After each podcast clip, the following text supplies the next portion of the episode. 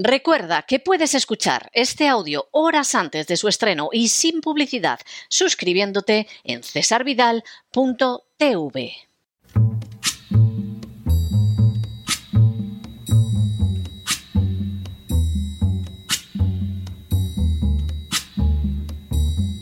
La voz con César Vidal, desde el exilio. When the night has come and the land is dark and the moon is the only light we'll see. No, I won't be afraid. Oh, I won't be afraid. Just as long as you stand, stand by me. Muy buenos días, muy buenas tardes, muy buenas noches y muy bienvenidos a esta nueva singladura de la voz. Soy César Vidal, hoy es el viernes 10 de marzo de 2023 y me dirijo a los hispanoparlantes de ambos hemisferios, a los situados a uno y otro lado del Atlántico y como siempre lo hago desde el exilio. Corría el año 1982 y más concretamente el mes de marzo cuando 41 trabajadores de la compañía Georgias del Sur, Sociedad Anónima, del empresario argentino Constantino Davidov, arribaron a Puerto Liz en el barco Ara Bahía, Bahía Buen Suceso. El izamiento de la bandera argentina en la isla de San Pedro provocó en respuesta el envío del navío británico Endurance desde Stanley evitando comprometerse en un desembarco amenazado por dos submarinos nucleares enemigos, la Junta Militar Argentina dispuso el desembarco en las Islas Malvinas no para iniciar una guerra, sino como mecanismo de presión sobre Gran Bretaña a fin de obligarla a abandonar una colonia ocupada, como tantas otras, de manera injusta y contraria al derecho internacional. La guerra de las Malvinas duraría hasta diez semanas y finalmente las fuerzas británicas se impusieron sobre las argentinas no porque verdaderamente las hubieran derrotado en el campo de batalla, sino porque el gobierno argentino no consideró conveniente resistir ante las inmensas presiones internacionales. Como en tantos episodios de lucha colonial, la fuerza, en este caso de Gran Bretaña, había resultado un argumento mucho más decisivo que la razón o el derecho internacional. Este mes se cumple el aniversario del inicio de la Guerra de las Malvinas.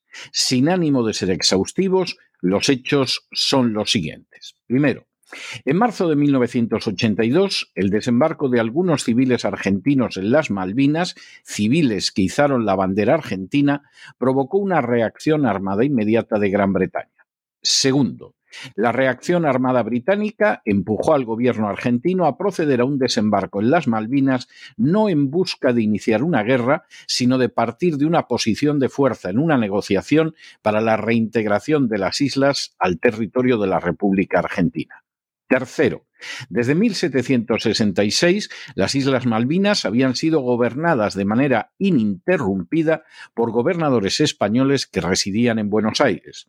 Lógicamente, al tener lugar la independencia de Argentina, las Islas Malvinas siguieron en su soberanía. Cuarto, Gran Bretaña ocupó las Malvinas en 1833 en un intolerable acto de agresión colonial y en contra del derecho de Argentina.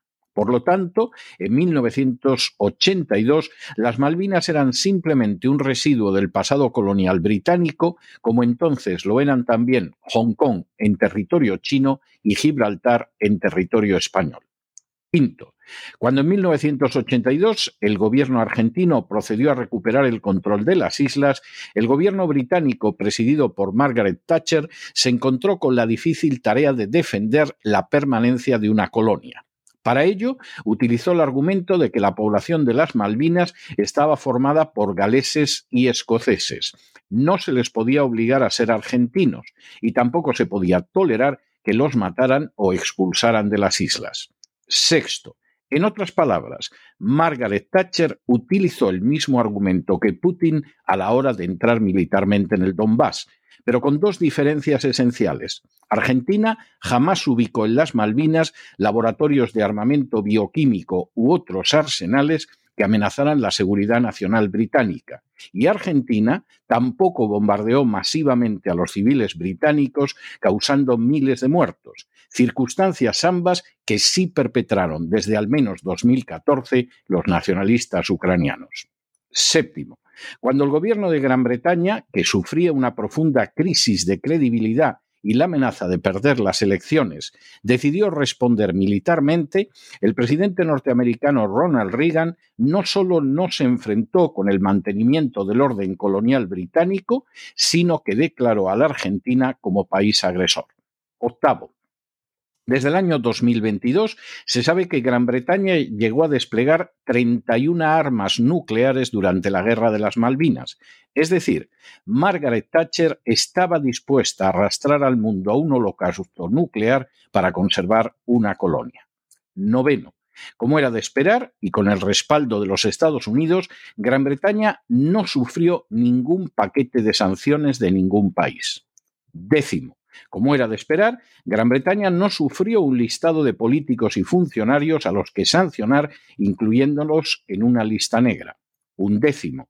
Como era de esperar, Gran Bretaña no fue excluida de ninguna competición deportiva. Duodécimo. Como era de esperar, Gran Bretaña no sufrió el robo de sus activos bancarios situados en entidades extranjeras. Décimo tercero. Como era de esperar, Gran Bretaña no sufrió ningún ataque contra la libra esterlina o contra la City de Londres, sede de tantas inicuas operaciones económicas internacionales. Décimo cuarto. Como era de esperar, Gran Bretaña no padeció el embargo en contra de sus productos y materias primas. Décimo quinto. Como era de esperar, Gran Bretaña no experimentó la menor cancelación unilateral de inversiones procedentes del extranjero. Décimo sexto. Como era de esperar, Gran Bretaña no fue expulsada del sistema SWIFT, que por cierto existía desde la década anterior. Décimo séptimo. Como era de esperar, Gran Bretaña no sufrió que se fuera a la caza de las cuentas de la familia real británica o de su gobierno en el extranjero para embargarlas. Décimo octavo. Como era de esperar, Gran Bretaña no asistió al espectáculo de ver cómo barcos, yates y embarcaciones recreativas de súbditos británicos eran asaltadas y embargadas en puertos extranjeros. Décimo noveno. Como era de esperar, Gran Bretaña no sufrió que censuraran sus medios de comunicación ni que se afirmara que solo distribuían fake news para justificar la defensa de su más que injusto orden colonial. Vigésimo. Como era de esperar, Gran Bretaña tampoco sufrió una oleada de anglofobia por todo el mundo que prohibiera, por ejemplo, leer a Dickens, representar a Shakespeare o escuchar a los Beatles. Vigésimo primero.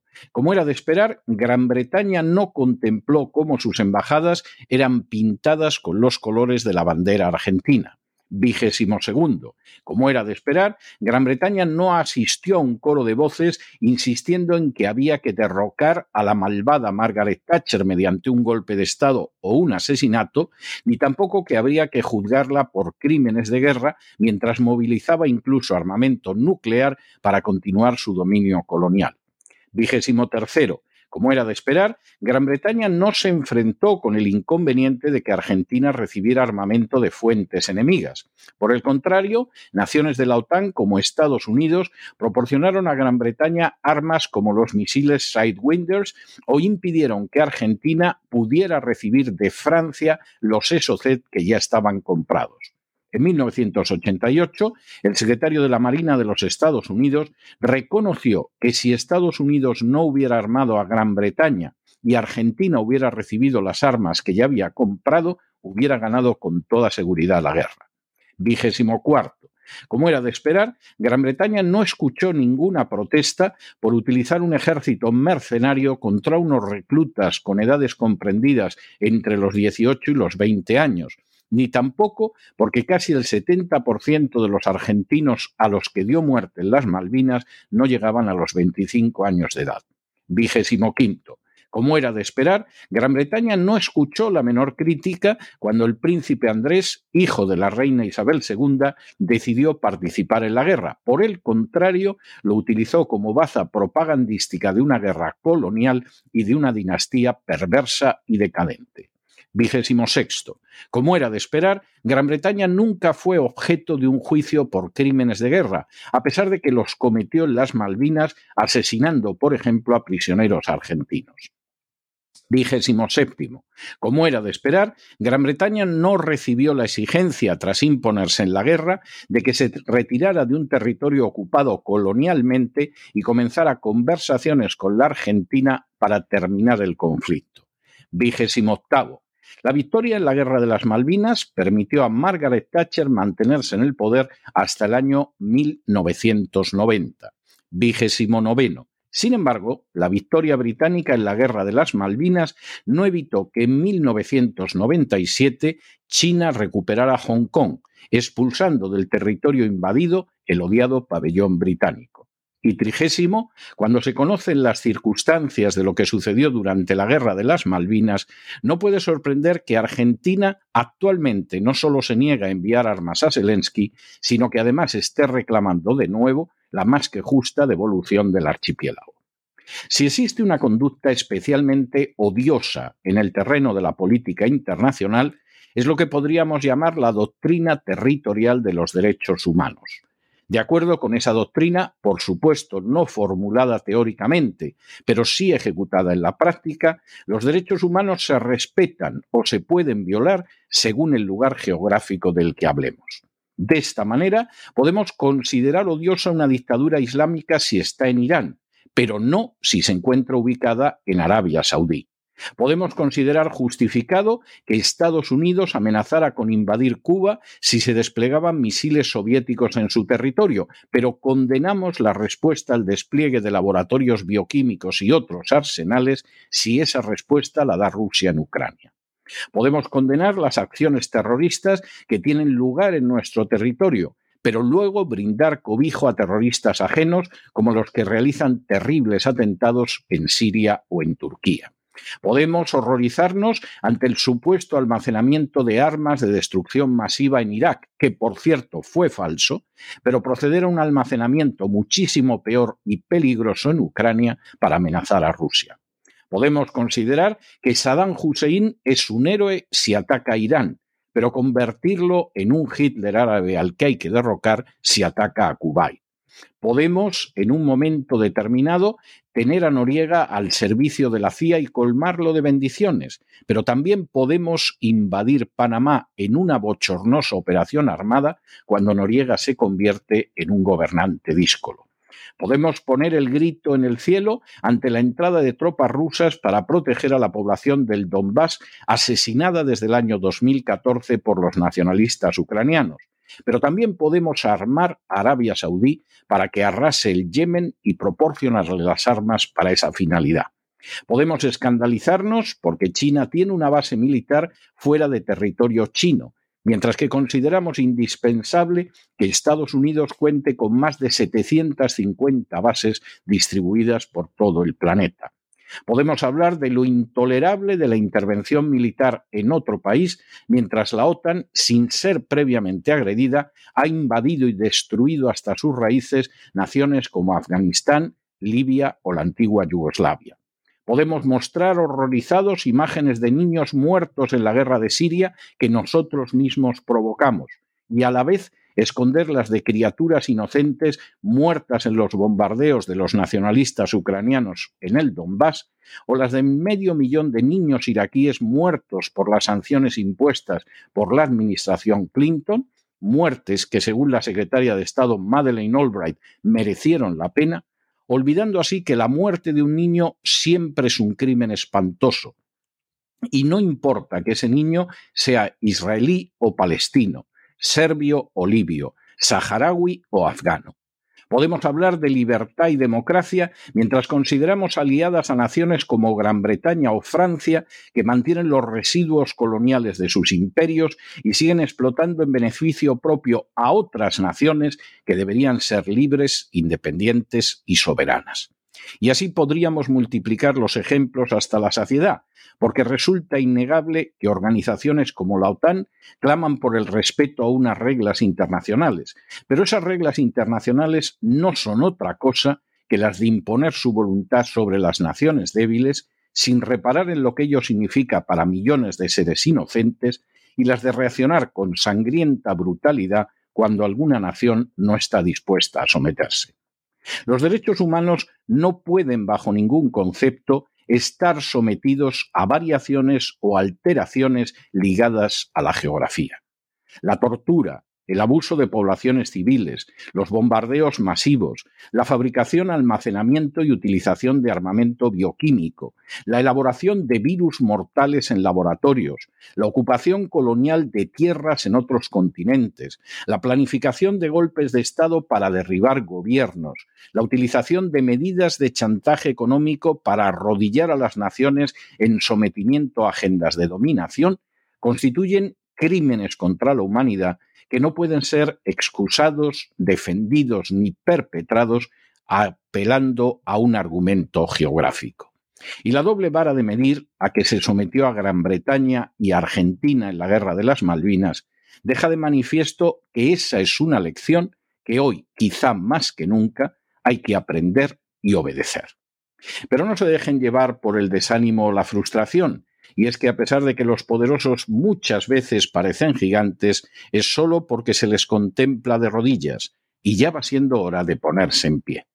En el tiempo que han necesitado ustedes para escuchar este editorial, la deuda pública de España ha aumentado en cerca de 7 millones de euros, y sépanlo ustedes, está muy relacionada con acciones que violan los derechos humanos en distintas partes del globo, por ejemplo, al amparo de la OTAN. Muy buenos días muy buenas tardes, muy buenas noches. Les ha hablado César Vidal desde el exilio. Que Dios los bendiga.